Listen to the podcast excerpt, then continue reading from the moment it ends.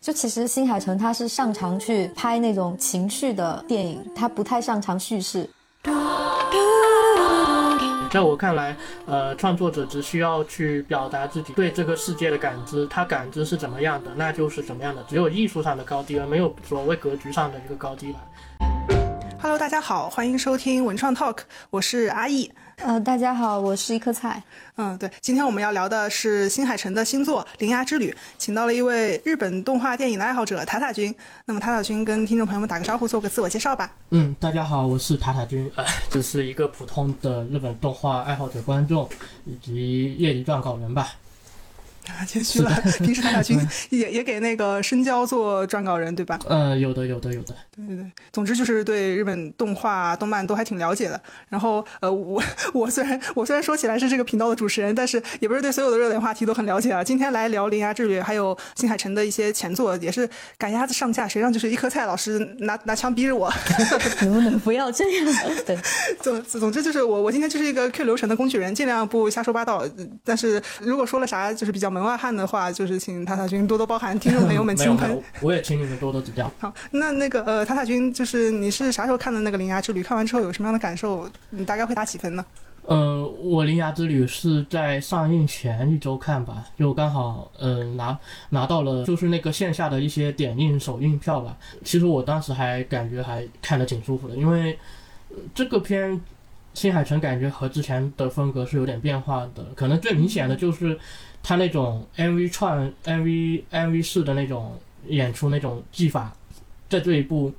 没了，尤其是上一部《天气之子》在高潮简直是歌曲大串烧，就连放歌曲。但是这一部里他没有了，就而且他这一次在不仅如此，在音乐上面还请了。呃，一个新的音乐家加入，呃，叫镇内一真，呃，这个这一位就完全是做影视音乐的，就之前就最近的话，像是什么《攻壳机动队二零四五》都是由他来做的，和之前那些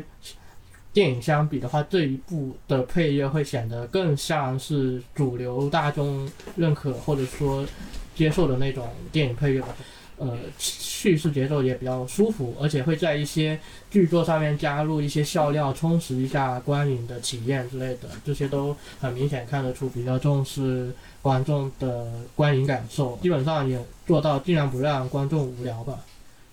哦，那可以说就是这部电影的话，它在商业叙事技巧上可能就是更成熟了，对吧？就比如说整个视听它更接近就是市面上那种商业大片，然后呃，可能它里面的一些元素也是有意要让整个剧情更加就是有有料。首先，新海诚他的商业获得商业认可这一件事情，早就在呃六年前你的名字啊，七年前你的名字的时候就已经能被接受了。就我觉得。在之后的作品只能会是在商业做法上面会越来越成熟，因为感觉好像中国观众都是从你的名字开始对他有一个特别大就广泛的认知，然后但是中间《天气之子》好像又有很多争议，就说他那个剧情那个价值观很多人会有争议，好像中间他还是稍微又回归了一点那种个人的叙事，个人想表达的东西。是的，《天气之子》可能是他近年来表达上最私人的一部吧，在。选择世界和选择私人的爱面前，他选择了后者，但是恰恰是这样一种自私的表达，就表现了新海诚在那一部电影里面，他明显是想要去去不顾大众、不顾社会主流价值观的一些影响，他只是他只是想要去表达一种勇猛，而在《铃芽之旅》这一部里面呢，他就。嗯，我这里有一个比较羞耻的说法，那就是《铃芽之旅》好像是为《天气之子》负责一样。就《天气之子》最后，呃，两两个少男少女引发了那个水灾，导就导致了整个东京变成了这个这个水城嘛。但是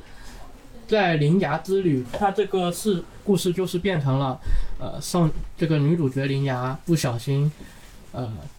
打开了这个，把这个钥匙给拔了出来，然后也导致了各地不断出现灾害。他必须要，他有一部分，他这个旅游的有一部分理由是要为自己的行为去负责。前者，呃，千机之子做了一些好像不负责任的事情，后者《铃芽之旅》就好像是为自己的行为负责。他讲的是一个入世之道，在我看来是，他也讲述的是三幺幺，就明显明确讲讲三幺幺这个。呃，十年前对日本社会，这甚至是日本现代史影响巨大的一场灾害。他讲的是一种民族集体的伤痛记忆。就虽然说前两部都是用一些别呃别的东别的灾难去隐喻这个三幺幺，但这一部对新海诚来说是他首次描绘现实中出现过过的灾难，而且据我所知，也是日本商业动画中呃。可能是第一部直接提起甚这样子提起三幺幺的这样一部动画即使别的动画可能也会提及三幺幺，但基本上都不会去直接说起那场灾难的名字，或者说可能就说某一场地震啊，或者说某一次灾害。嗯，哎，那你看这部电影的时候有被打动到吗？就是它里面主题的表达，或者是你有在什么场景就是看的时候有触动，或者是有有哭吗？嗯，哭倒是还好，呃，可能对我来说，我更喜欢你的名字，也更打动我一些。但是在最后《铃芽之旅》那个，呃，铃芽和小时候的自己和解，就最后他说他对铃芽说，呃，我是你的明天这里的时候，我是有被打动到的，可以说是非常直接的那种打动吧。哦，原来是这里。我我自己的话就是，我看的时候其实是哭了两次。我平时看电影 很少哭，就是就是对对。然后有两个地方，然后一个地方就是他跟他的那个呃姨妈算是吧，对。他跟他姨妈吵了一架之后，然后后面的时候算是和解。嗯，他姨妈又骑车带他去。对对对，然后那一个是我的泪点，就觉得说可能就是人类互相释放恶意之后，后面还能够再去拥抱，关系可以再次弥合，这个我还挺感动的。然后第二个泪点就是到后面，然后能念咒语，然后在那里说，就是跟大家说，就是还是很想活着，然后不要死。不想死，然后就就那个也是我的一个泪点，就会觉得说，呃，你可能经历了很多伤痛的事情，然后但是你可能很想死，但是他在电影里面还会劝你活着，然后找到是活着的意义也好，或者活着的希望也好，就那个也是我另外一个泪点。其实这个片我记得还有一个一开始还有一个方向，就是专门讲和他姨妈的这个这个两个人的旅游。就就变，但是最后就变成了影片的其中一部分，对，嗯，哦，我其实我觉得，如果说主角就是换成姨妈，或者是换成一个女性角色的话，其实很多逻辑可能就会更顺畅一点，嗯，因为这一部里边其实到后面还蛮多关于女性互助的，就她一路上遇到的那些角色也基本上是女性。对吧？从最开最开始那个爱媛县那个撞到了那个橙子的那个女孩，对，然后到后面就是一两孩妈陪酒女，对，然后对都是女性角色，我觉得还挺不一样的，就跟他之前电影里边可能就是他的人物关系基本上是围绕就是少男少女去展开，嗯，对，然后在今年新海诚他说他一开始去拍这个电影的缘由是因为他女儿，他女儿看了那个你的名字之后哭得很厉害，但是他。他觉得他女儿很难把这个电影跟日本大地震联系起来，就是这个灾难跟他们这代人会越来越远。然后他觉得，就是日本人或者是现在的年轻人，还是应该保留，就是有之前，就是呃，就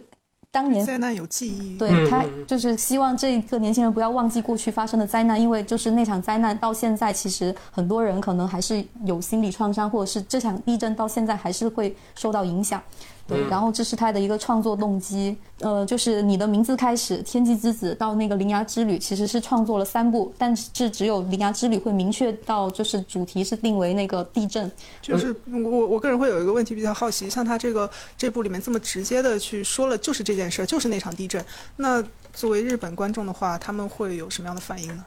呃，其实也确实会有争议，毕竟作为一个娱乐商业电影，也会有人去争议他在消费一些呃灾难、一些伤痛。但也有人认为他呃也唤也成功唤醒了一些呃让别人记住、再次记住了一些当年这些必须要记住的一些民族记忆。就呃可以说，在日本那边，我看是也是也是有两极分化的这样一种状态的，就不完全是像。呃，像你的名字那样子就很压倒性的偏好那种。事事实上，在日本上映的时候，上映之前就，呃，你看片里的那个一些情节，就是，嗯，地震的时候，日本人的手机，每个人的手机都会有地震警报，是吧？这个，这个是确确实实在日本就有的那种、那种、那种软件。对对对，是这样的，就无。一旦地震的话，我之前去过日本旅游，是就遇到过一次很小的地震。就那时候我在一个居酒屋，然后突然之间就，所有人的手机都在响，电视也在响，也是因为是小地震嘛。就只有我们这种外国人才会好奇以及惊讶，但所有人都已经习以为常了。但是这一部电影上映的时候，在上映之前，他还官方还是提醒了一下说，呃，嗯，在。观影期间，您听到的这些地震声、地地震警报声，只是影片中的一些一些情节和声音，并不是真实的地震声。这就这个提醒，我觉得还呃挺值得我们就尤值得，尤其是我我们这些外国人来看，是挺值得注意或者说挺有意思的一点吧。就就感觉对，感觉侧面侧面反映了，就是日本民众可能对地震，有的人是有创伤应激反应的，所以他才会有这种温馨的提示。是的，是是不是是不是也是怕看着看着，万一真真来个那个报警，分不清。当时也是确实会，当时也确实有人在网友网友啊，那些日本网友就说，万一看的时候突然真来了真的地震，那岂不是狼来了？这样子 是的，分不清现实跟那个电影里面的。嗯，对，那对，就是感觉对日本这样。一个地震很多发的国家来说，就永远是一个达摩克利斯之剑，就是刻在 DNA 里面，会对这种灾难会有有一种特特别的感知，就是好像就是每一代人好像迟早都会面对一个一生中会要跨过一次这种这种感觉，还挺频繁的。丁牙他那个往往上往上一路的那个旅途嘛，也是曾经那个那个那个日本地震的几个重灾区，就是他故事。对，故事里面门就是好几个门的位置，其实都是现实中不同地区发生的那个灾难。对，九州大地震、南海大地震、阪神大地震、关东大地震和东日本大地震。对。然后就是观众的，就是我觉得这个也算是新海诚的小野心，就是他把现实中发生的那些呃真实的事情，然后呃分别放到他叙事的这些地点，然后通过这个公路之旅，然后让观众去看到就是灾难发生前这些地方居民的那个生活和景色。对，然后这个部分就是嗯，就是会让观众觉得说呃过往的那些记忆跟现实有一个连接。然后你会被之前生活在那片土地上的一些人的情感和记忆给触动到。就是我，我觉得这反这一次对每每一个地点，就是他去到的每一个地点，他其实反而是没有去特殊化，就是没有说要非要展现这个地方的一些风土习俗。他关门的时候看到的那些以前这个这个区空间这个场所以前的那些。那些光景，这些光景它都不是代表一种地域性，而是非常平凡的。就对它反而是非地域性，就没有一个地域的特点，它反而是一种共性。我们全世界的人都能共鸣到的这种日常，这种只是简简单的一些日常问候，一些简单的对话，所有地方都会发生的普适性的这样一种风景。还有一个就是那个钥匙之类的，就是好像怎么又变成一只猫咪？好像那个猫在日本的神话里面也挺多说法的，是不是？嗯，是。不过更多是因为新海诚他本身就很喜欢猫咪，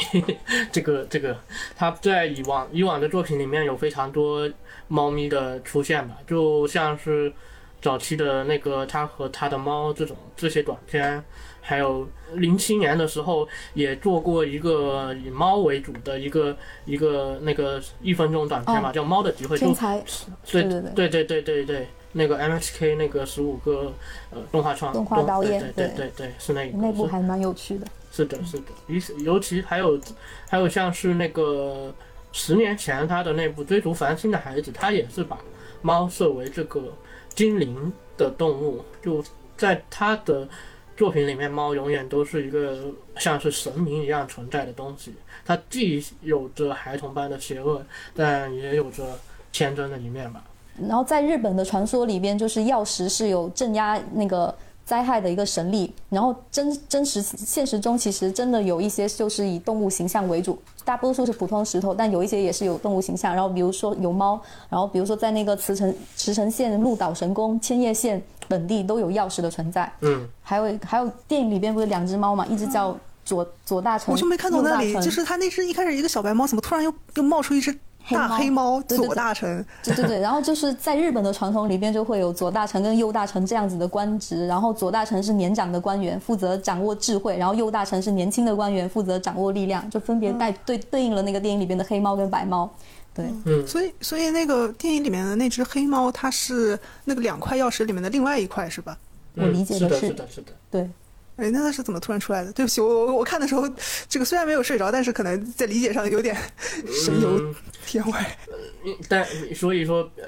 要承认一个在《新海诚》这部作品里面，其实确实有一些情节是说不清，就是突然出现，又突然没掉下文的一些东西，这也是这部片的一些缺点，就可以这么大胆的说吧，就。像是他姨姨妈线，姨妈线其实关于这种灾后的家族的这种情绪，它就像是突然出现一样，但是又突然突然解决了一样，它其实是一个非常好的延展的点，但是并没有深入，这也是非常可惜的一个地方。这些就是它必就是这种关于灾后的家家庭关系啊，家灾后的那些情绪，灾后的那些呃那些心情啊之类的，这些都是可以值得挖掘的点。但很可惜，这部片呃感觉在一个缺点就是它放的东西实在是有点多了，就有点左顾右盼，就差点又绷不住，这这是一个缺点之一。对我也有这种感觉，就是比如说我看电影，我虽然哭了两次，但比如说我看完，其实我情绪是没有直接带到他想要表达的那个主题，然后反而是你可能看完之后，你在网上找一些资料，然后了解更多的背景的时候，你会觉得哇，他这部电影表达的真不错，对 但实际上可能在视听上，他其实没有达到那个效果。对对对，我我觉得这一点就相信自己的那个直觉就好。就毕竟 真要说的话，呃，电影电影本身呈现出来的东西才是一切。就如果就那些额外的补充资料，以甚至说他这个电影还新海诚还写了外传小说，但是这些都是电影之外的东西。一部电影的话，应该是。可以作为一部独立的作品去看待，这样子才是一个成熟的，或者说，呃，成成功的电影吧。就可在新新海城在这一部上面，我觉得完成度并不算高。细想很多地方其实并没有达到他想要的完成度，就比如像是姨妈的线，又比如像是突然出现的左大成这种设定。对他这部分确实没有过多的去展开，然后他其实大部分还是意象，我觉得，就比如说它只是灾后的一个废墟的呈现，嗯然后或者是说就是，呃，那个这个蚯蚓，是不是如果不了解这个前提，了解这个背景，就对观影的感受会大打折扣？可能嗯，就带着这个去，嗯，嗯，我觉得这这一部片可能在外国人看来是会引起外国人对三幺幺这个兴趣的，就但是呃呃，在在日本人看来的话，肯定是会有更多的那些想法。毕竟每个国家甚至是每个人的经历不一样，都决定了观影最后的得到的感受都不一样，这个也是非常正常的。尤其是呃这一次新海诚受到了西方社会的极大关注，我我觉得可能也是因为。在他他他就是外国人对于日本这个民族创伤，这个三幺幺的民族创伤，他的一个好奇心，一个甚至是一个对社会事件的一种关注，表示一种关注。至少以前的新海诚，你能想象他会出现在柏林电影节这种呃柏林电影节主竞赛上面吗？我觉得很难想象。对，这也是这一呃这也是让我颇为感慨的一点嘛，就。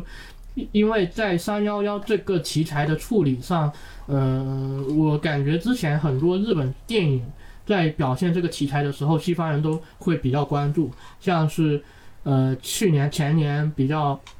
破呃有话题度的冰口龙介的那个驾驶我的车，也是讲述了一个三幺幺的一个创伤。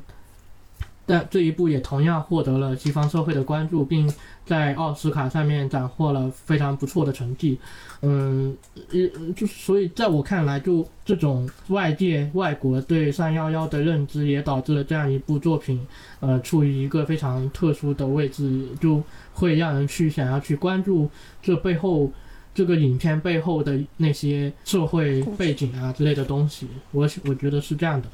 嗯，就是我我我看的时候觉得说，呃，如果我提前知道了这个背景的话，去看，我虽然不能，我们我们当然是没有经历过这个三幺幺，但是我们也有自己的嗯呃汶川、唐山，对，然后没有那些地震，你也有就比如说新冠三年的那种记忆，就可能一代人有一代人的往生和尝试，嗯，每个人都要去。跨过那个，嗯，用一种就是可能新海诚希望的，大家都更有力量的走下去。呃，因为我没有没有带着这个背景去看这部片子，所以当时看的时候就是毫无波澜。但是回头再来了解这些背景的时候，会觉得，呃，好像应该带着这个这个预期去看。心里可能会有更多的。我认为的话，这种就是在文化上的差异也是一个非常正常以及有趣的事情。但是，在我我觉得也需要相信电影里面一些呃一些即使有着特殊的呃民族特色、民国家文国族文化，但终究还是会有一些共性能感染别人的共性的东西存在。就。呃，就以新海诚这这些电影来说，它的共性肯定是是一种呃爱爱，就是各种各样的爱，呃亲情爱、朋友爱啊，以及情人爱，这种各样的爱，它能穿透一切的困难。我觉得这些共性都还是会呃客观的存在的。这些我觉得这些像是隐喻化的这些背后的社会现实，它并不。不一定要以一种明确的方式去提出，它可以去隐喻化、呃艺术加工化，甚至在前两部，它其实那个你的名字还有天气之子，分别是陨石砸下来，还有什么，还有水灾，其实都在隐喻三幺幺这件事。但是很多这件事情，其实很多日本人都看出来了，但外国人，尤其是。在灾难没有这种天灾没有那么多的地区的观众里面，他是当做一个普通的故事来看待。但是不过，即便如此，我觉得也没必要去纠正他们去对这个电影的看待方式吧。就呃，包括一些误会、一些误读，都是呃我们关注电影、欣赏电影以及去呃享受电影的一部分。呃，这这我也觉得是一种非常有趣的地方吧。对，其实如果不是因为这部电影的话，我都不知道它前两部也是跟三幺幺地震有一个关联。感觉到这一部大家才说的那个什么灾难三部曲。对，对事实上，其实真要说的话，他二零一三年的《炎夜之情》也是已早就已经受到三幺幺这个事件的影响创作出来了。只不过这一部更是没有讲述灾难，而是反而去讲述了，呃，用一段师生恋这种不被社会认可的这种呃恋关系。去讲述，嗯，去讲更大的东西，比如像关系如此脆弱啊，就类以及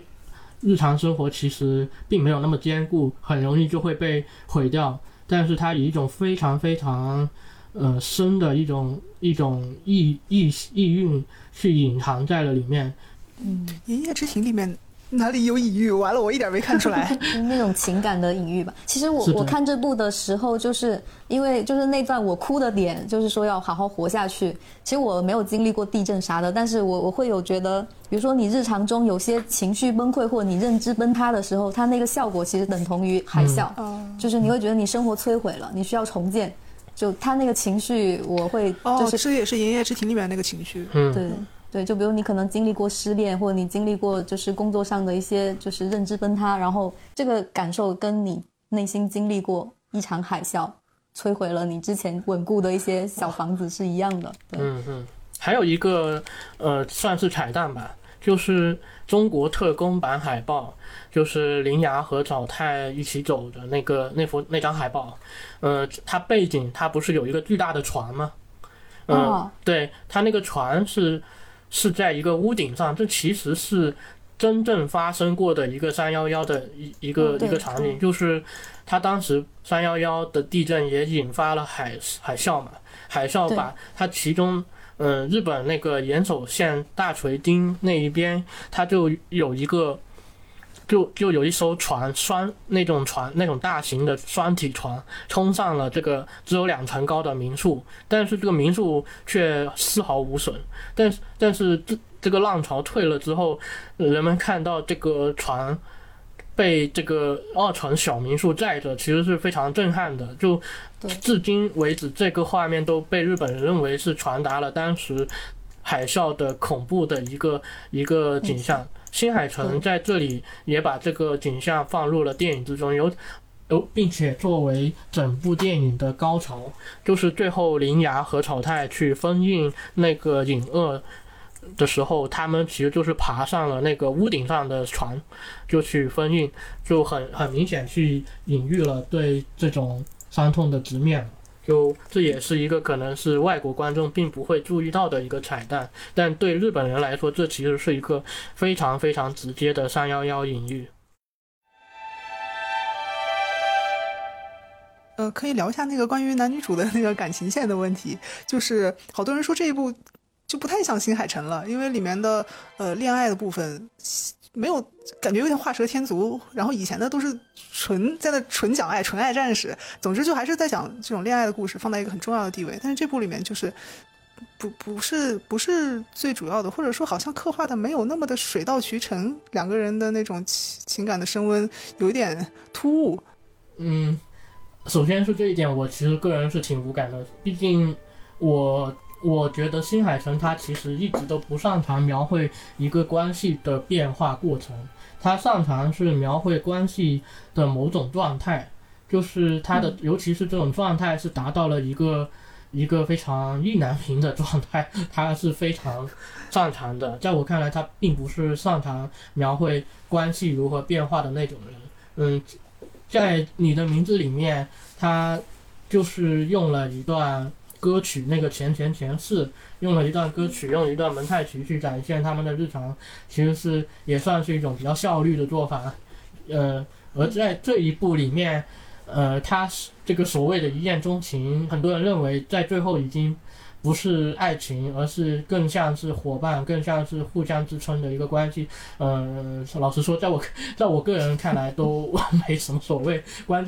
呃，因为我在我看来，新海诚他只是不太想去描写关花花太多笔墨去描写两人关系的变化和升温，因为感觉他就不太想在这部电影里面占太多篇幅。第二个就是我觉得他不擅长，所以就嗯不妨一见钟情这样子。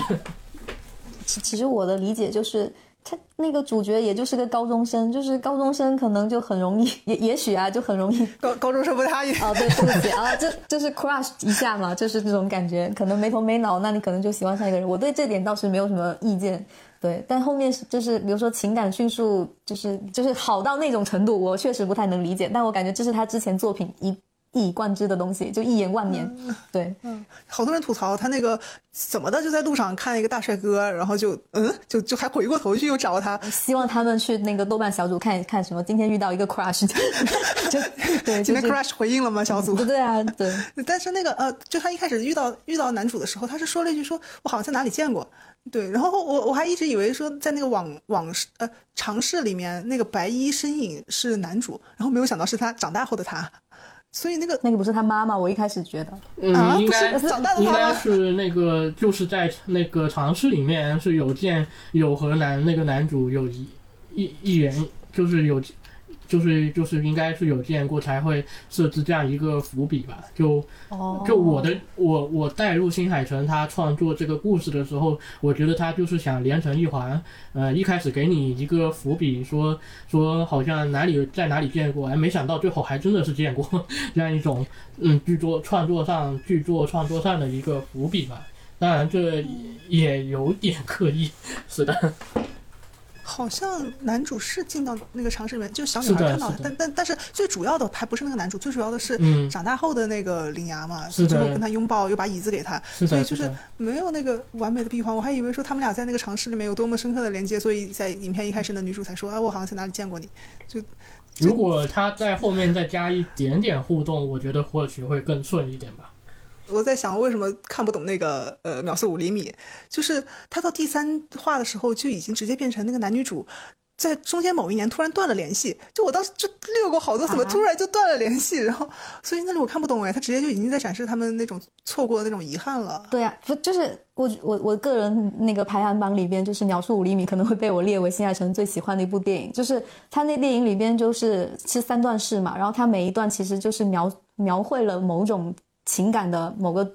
阶段，它没有一个完整的叙事，就然后。对，然后这个刚好就规避了他叙事的薄弱，就他只要去讲好一段情绪，然后那个情绪能够引发大家的共鸣，就像散文诗一样的东西，这是他擅长的。反倒是就是剧情上面的他不太擅长。是的，就对，就是讲他那个情关系的某种状态，就刚刚说的，它不是它不是一种动态的流动的东西，它适合。它其实更擅长这种静态的某种时间截面的东西吧。但有一个问题就是，为什么新海诚的电影就是这么卖座？就比如说吐槽归吐槽，但是他每一部出来，大家都还是会去看，然后票房都很高。这次国内票房已经快四亿了，对，然后算是二零二三，现在四亿了，对对对，截截止现在已经四亿了。来自后期的一个更正。节目录制的时间是三月三十日，那个时候中国大陆的票房刚过四亿，但节目发出来应该是四月十二日了，这个时候票房已经超过七亿了，也超过了他的前作《你的名字》。就你，你，你，你，你会觉得为什么他电影这么就是卖座？其实新海诚在《你的名字》之前都不卖座，在日本的票房，《你的名字》好，嗯，好像是两百四十多亿嘛，但是之前你你们猜猜他的作品几个亿日元？几个日元？你猜，你猜一下，多，你你们猜一下。十十亿，我我八八十，八十。嗯，其实最，我记得最卖座的是秒速五厘米，只有一点五个亿。啊，这么低？是的，天哪！就在你的名字之前，新海诚就是在日本是非常非常小众的。呃，电影导演，但是一一一一部作品就改变了他整一个的方向，甚至一下子就全民皆知的状态，是这么一个跨度。尤其是你的名字那一次，你的名字那一次，新海诚他来这个这个中国嘛做首映，然后当时的这个宣传宣发引进公司光线影业也做了非常多的一些。呃，宣传，比如也请了像是徐峥啊、苏有朋那些明星来站台。对中国观众来说，就是那个传说中的秒速五厘米的导演终于来了中国，并且带着新作来上映。在你的名字之前，可能中国人对新海诚的认知度比日本都会都会高，尤其是在各大的什么营销号上面吹吹吹他的什么节每每一帧都是壁纸，就已经。让他的知名度在网上已经早就打响了，就这一点，呃，新海诚我记得对他也在那个采访当中有说过，就是呃，他也知道中国观众以前是通过盗版去认识他的，就这一点他也是知道的，但所以就 所以就也是一个非常神奇的事情嘛。其实，在日本看来，呃，新海诚他是在二零一六年的时候突然成为了。全民都知道，全民都都去看的看他的作品的那个人，就很很大的一个反转。而且那一部的话，也是他在故事上下了非常大的功夫去完善他的故事，并且增加了很多可看性非常强的东西。因为那一部他，我记得他在设计剧情的时候，他是有对剧情每一个阶段观众他的情绪。会感到如何会高涨还是低落？他甚至做了一个数据线，去把这些情绪给数值化了。他去做了非常这么明明晰的工作，并且通过这种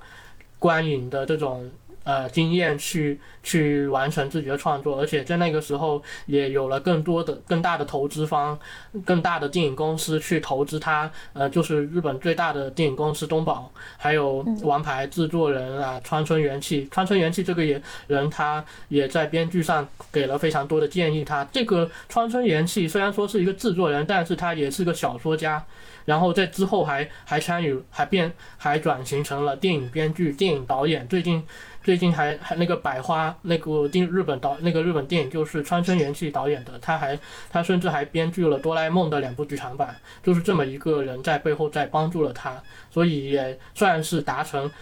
达也让这部作品促成了这部作品的成功原因之一吧。嗯，但也很厉害，就是之前一个可能票房只有一亿的，然后在几年之后突然票房就可以达到两百五十亿。是的，就新海诚他当时也没有意想到，毕竟当时他和那个电影公司本来想着，呃，这次我要做大片，以以希望能做个五十亿吧，以这个为目标，没想到是五倍，太强了。我我看新海诚这部电影的时候，其实那个时候刚好去日本旅游，然后我就去电影院看了《你的名字》，然后我不懂日语的情况下，我靠猜。你你你也是蛮牛的。对，然后我我印象比较深，就那电影院真的就坐满了人。对，但我以为那个是电影院常态，但可能就是内部可能真的就很火，所以大家都去看了。对，那个是当年最就是毫无争议，就是当年最多人谈论的作品。就你的名字里边，大家喜欢的话，是不是因为它的青海城独有的那种美学特色，还是说它就是呃，就比如说少男少少女他们之间这种情感，就是观众就挺买账的？就嗯，是的，我觉得你这两个点都说的对，就这两个都是非常明显的卖点吧。嗯，我觉得还有一个可能就是在这之前的动画电影，可能就是宫崎骏那种那那一类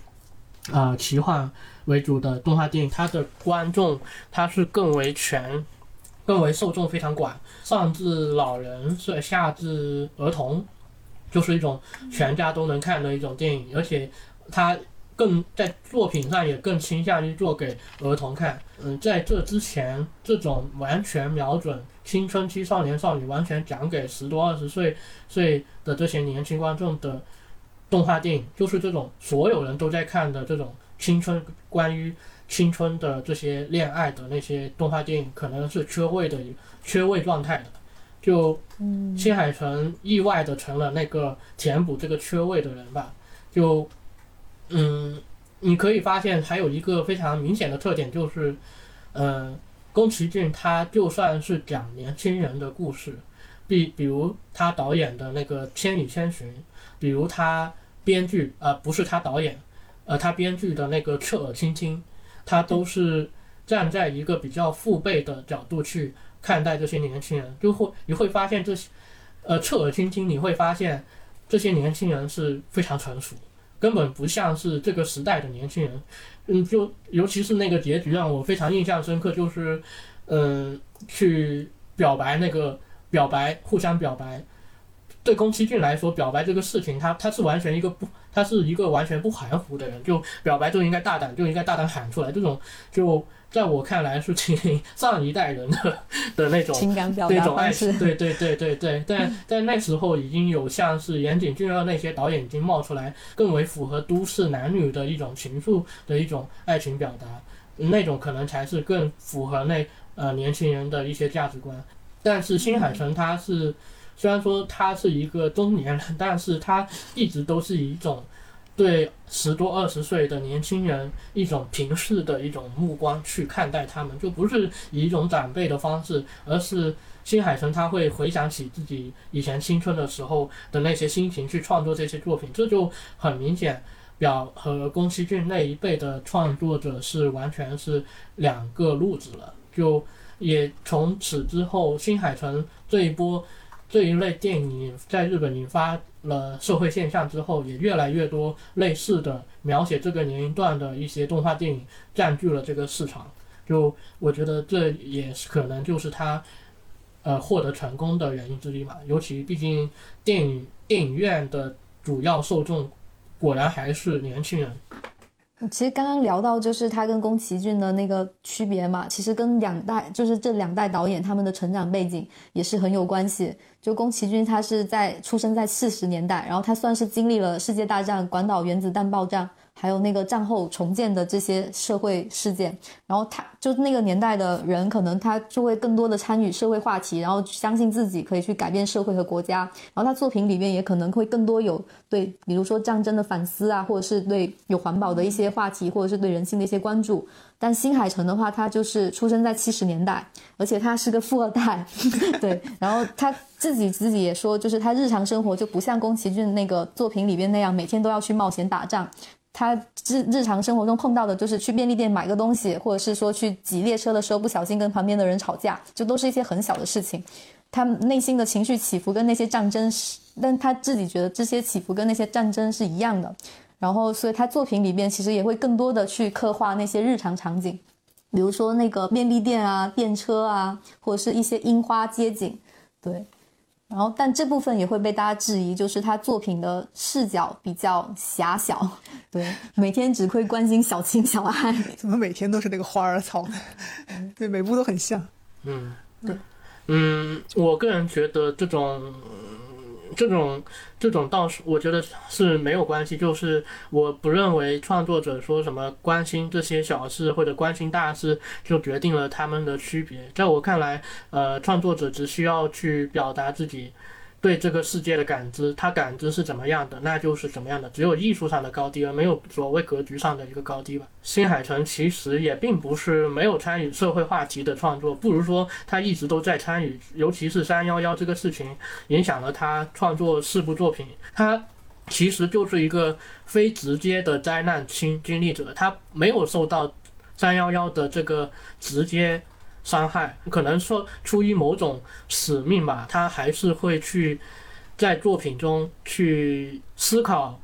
这个受灾者的那些灾后的那些情绪、那些生活会怎么样。当然，呃，我我觉得啊就是这可能也是造成了这部作品会有点显得急功近利的感觉，因因为在前两部当中，他把三幺幺。化成隐喻，我我觉得这可能才是更合适一点。就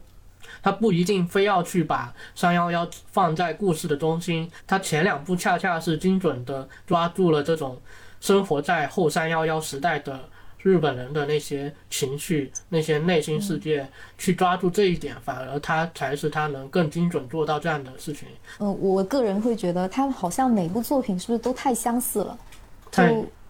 对吧？就比如说，相比宫崎骏，你会觉得他每部作品好像都是有一个不一样的东西，或给会给你惊喜。但新海诚就是，即便我有喜欢的作品，但你可能还是会觉得他好像每部作品都很相似，然后很重复，给不了你比更高的就是期待，或是你会觉得说，像他这样的导演，如果他作为新呃宫崎骏的下一代接班人的话，你会更期待他有更多议题的或者更多情绪表达的那个电影。嗯，我觉得还是创作者是分很多类吧，就有创作者会尝试不同题材，然后各种题材尝试个遍，这也是有。但也有创作者去忠实去忠实其中一个题材去深挖它的不同面向，就像是四肢愈合，他一直在拍家族家族电影，但是他去挖掘的是家族不同的状态，他各种各样的家族都可以去拍出各种各样的那种那种呈现方式。就新海诚，我觉得是在这一类上的，尤其是他已经很明显决定了自己走这一类的创作者，他明显他还是认为自己要忠实的去去表去去表露自己。事实上，宫崎骏他也有过重复的时候，那就是悬崖上的金鱼姬，其实很明显是他陷入瓶颈的一个表现，因为你会发现。这部作品，它以前很多的动画都很多方面都讲过。你像是儿童冒险，呃，龙猫讲过。你像是环保，环保就更不用说了，这这这已经是被说烂了。所以在这之后，他才认为，呃，奇幻题材可能对他来说已经走到了尽头，他转去描写一些现实。事件是现实，更更为现实主义、写实一点的，或者说历史的事件，那就是起风了。以及他最新的作品啊，你想你们想活出怎样的人生，都很明显，都和他的那些奇幻儿童类的作品已经完全是两回事了。这也是宫崎骏晚年的一个转向。突然理解了新海诚为什么会一步一步去拍这样子的故事，但我可能就是会觉得他每一就每一部他的主角都是差不多的年龄，嗯。或者是男女主角给你的感觉很像，但可能比如说宫崎骏，即便是主题很像或叙事模式会像，但他每一部塑造的那种角色你是有记忆度的，嗯。对，就可能这是我会觉得稍微有不同的地方。比如说，那宫崎骏他只、对像红猪，然后那个呃《天空之城》里边的机器人，或者是说那个《千与千寻》里边的无脸男。就他每一部都是有一个很不一样的角色，会让你觉得有想象力。但新海诚的弱点，我觉得好像就是他每个角色都很相似，但可能这是不是他的喜好？他永远就是想要刻画就是高中女生、高中男生的样子。我不知道是的，他这个之后还会拍啥，因为他已经用这几部无限的逼近了他想讲的这个母他从第一题，对这这个这个灾难这个事情，然后现在已经讲透了，我就在想下面要拍啥呢？但那如果是他能一直用这个高中生的形象去讲不同的故事，去讲不同的情绪，那我觉得其实也蛮了不起的。对，嗯，好期待，期待他下一步看看他会拍成什么。就好像我刚刚就今天看到他在好像在海外的那些采访，刚好说到这个事情，就说。关于下一部作品要做什么，可能现在还一张白纸，还不知道要做什么。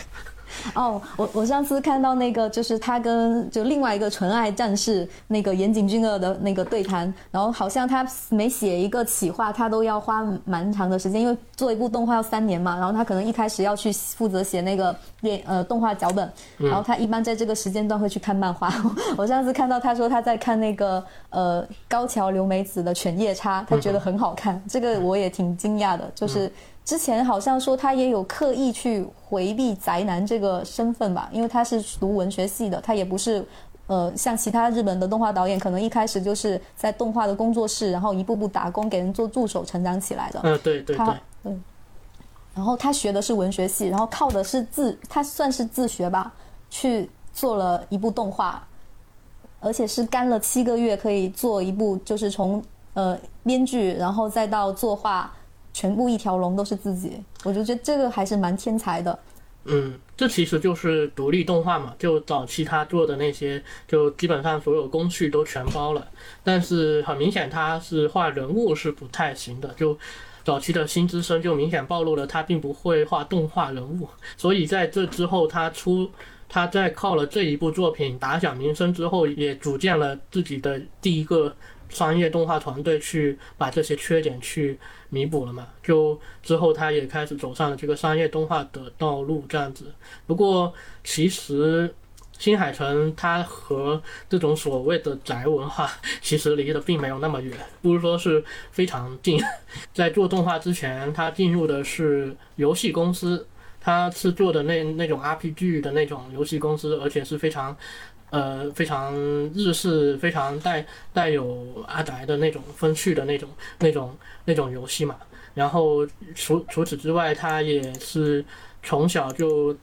受到动画影响的一代嘛。就其实他和宅这这些文化其实离得并不远，而且不如说在早期很多阿宅都认都把他的作品当做某种代言的一种一种状态。就是认为他是这些宅文化当中非常重要的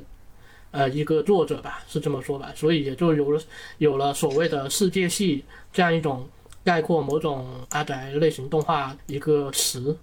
嗯，嗯。就可以解释一下“世界系动”就是这个词吗？就可能我觉得大部分不了解动画体系的话，都不太了解这个词。它是在零零几年的时候，由一由日本的一些呃文化研究者、文化评论家去概括的一个词。这些评论家也把世界系的源头定为《新世纪福音战士》。呃，这个名词的解释，其实呃最经典的解释就是讲述少男少女的关系，但是少男少女的关系，它却可以影响世界的存亡。它它一旦女主角生命危险，那世界就可能灭亡。然后这样一种作品也还有一个特征，就是越过了呃详细的世界和社会构造，让那些外在的东西隐藏起来，就完全不去描写这些东西。你像是女主角就为为啥就会和世界会发生联系呢？但是这中间的联系他不会去描写，就是有他就是告诉你是这么一个事情。然后在当时九十年代末和零零年代初出现了大量类似的作品，就是被人家这么一个概括。然后因此，呃，也也被当时的文化研究学者认为这些作品表达了当时日本社会的一些年轻人的情绪，那就是尤其在越来越闭塞的一个社会环境下，尤其是经过了九五年这样一个不平凡的一年。九五年对日本来说发生了非常多的社会事件，比如沙林毒气事件，比如阪神大地震这些让人感到窒息的东西，让人感到世界末日即将要来临的那些氛围，那些不想要和社这个社会发生联系的一些情绪。他这些文化研究者认为这些作品表达了这样一种社会情绪，这样一种社会共性。于是，所以就三幺幺为什么会这么突出？在这之前，大家都想着哪一天都肯定会发生世界末日，但是末日却日一直没有来临，无聊的日常依旧在持续，所以就才会形成了这样一种很闷、很让人意难平的这种作品情绪。呃，也包括像是秒速五厘米在这部电影里面所表现的这样一种呃情绪，所以三幺幺就是那个之前一直想着要来的那个末日突然到来，终结了这些这些无聊的日常，然后日本人发现。身边其实危机一直都存在，一直都近在身边，所以所以三幺幺也成了一个民族的伤痛，涌出了非常非常多的后三幺幺文艺创作作品，表达这样一种呃末日危机其实就在我们日常生活旁边。我们的日常生活可能下一秒就会没掉，这样一种作品情绪，所以新海诚他也是抓住了时代的一个脉搏，也因此可能这也是造成了他在这十年来突然变得受欢迎，突然获得了巨大共鸣的原因之一。嗯嗯，那你平时有什么其他呃比较喜欢的日本的动画导演吗？比较期待的作品？我可能还是会很。呃，对宫崎骏的作品期那个星座是还是很期待的，就可能八十几岁了还是得看他。嗯，我就就怎么说，呃，可能宫崎骏他在大众认知度非常高，然后也非常多人提起，但是事实上，可能宫崎骏他到底强到什么地步，可能没很很难说，大众会有一个非常明确的认知，那就是。嗯，宫崎骏可能是他为什么说不可能会有接班人，就是因为宫崎骏他的天，他就是一个天赋型选手。比如像是一件事情，他要做到，他觉得是非常轻而易举，他觉得这种轻而易举是非常正常的事情。但是对很多人来说，要做到这件事情，其实是要花费很大的努力。尤其因岁让，让我会更加好奇，在他这样一种晚年，这样一种功力衰退的年。年龄，他会创作出怎样的作品？这一点是我非常好奇的。你觉得他天才或特殊的地方是在哪？就比如是动画技艺上面的，还是说他的创作？表达上面的，就是我觉得他是凭直觉在创作，就是他能直觉认为能看得出这样创作是好的，这样创作一定一定会有魅力，一定能展现动画的魅力。这种直觉，我觉得就是他的天赋之一。两个例子吧，一个就是在早期他的一部 TV 动画一个番剧叫做《未来少年柯南》，他导演的一个电视动画，在那里他。表现影子，他只画了一条线就能表现了影子，甚至整个空间的立体感，就是这是一个例子。第二个例子就是在《千与千寻》里面，他最后千寻为什么就能从猪里面找到父母？但这一个事情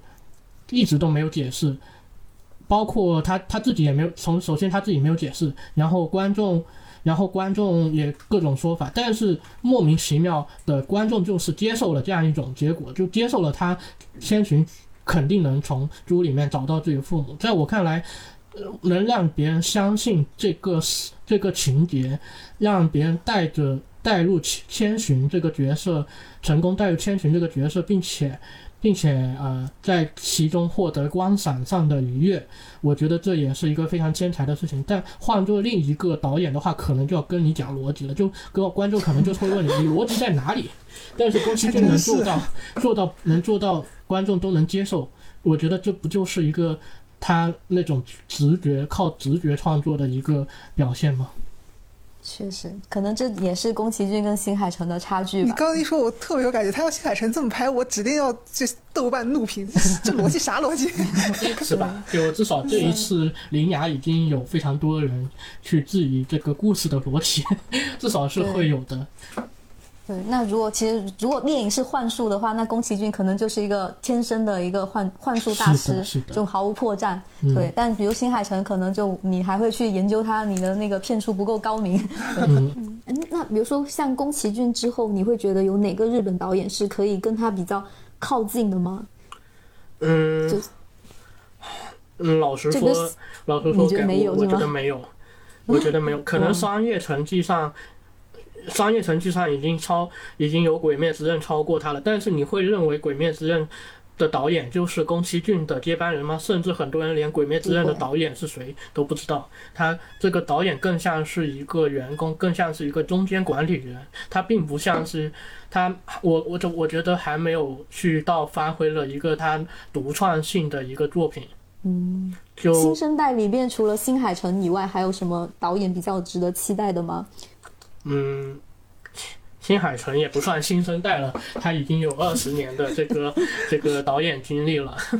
嗯再年轻的感觉就没就更没听说了吧？我查了一下，像汤浅证明啊，或者是那个呃安野秀明，这些也都是六零年代了，就比新海诚还要再再年长。是的，但呃呃，可能可能像是八零后的话，像是桑田尚子这样子，也会有可能会发展成一个、呃非常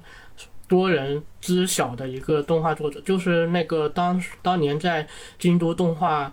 的一个动画导演，现在已经走出京都动画了。他的作品有《青音少女》，有有《荔枝与青鸟》，有有像有《生之行》平家物对语是是也他的平家物语也是他。对，对他之后已经，他走出，他在《平家物语》开始走出京都动画，明显是要开始去做自己的作品。就相信他之后也会去呈现出一种更加独立创作、更有作者性的一个创作状态吧。嗯，嗯，至少他现在已经在世界范围内已经被更多人认识他了，因为走出了。呃，走出了深夜电视动画的这样一个范畴的话，他来到了电影的这个世界也更容易传播，这一点是真的。嗯，我我还个人还蛮喜欢他那个《平家物语》这部作品的。嗯嗯嗯，是的，哇，那今天我们就聊到这里。嗯嗯，谢谢好塔塔君老师。嗯，没有没有，也谢谢两位老师。言葉にならない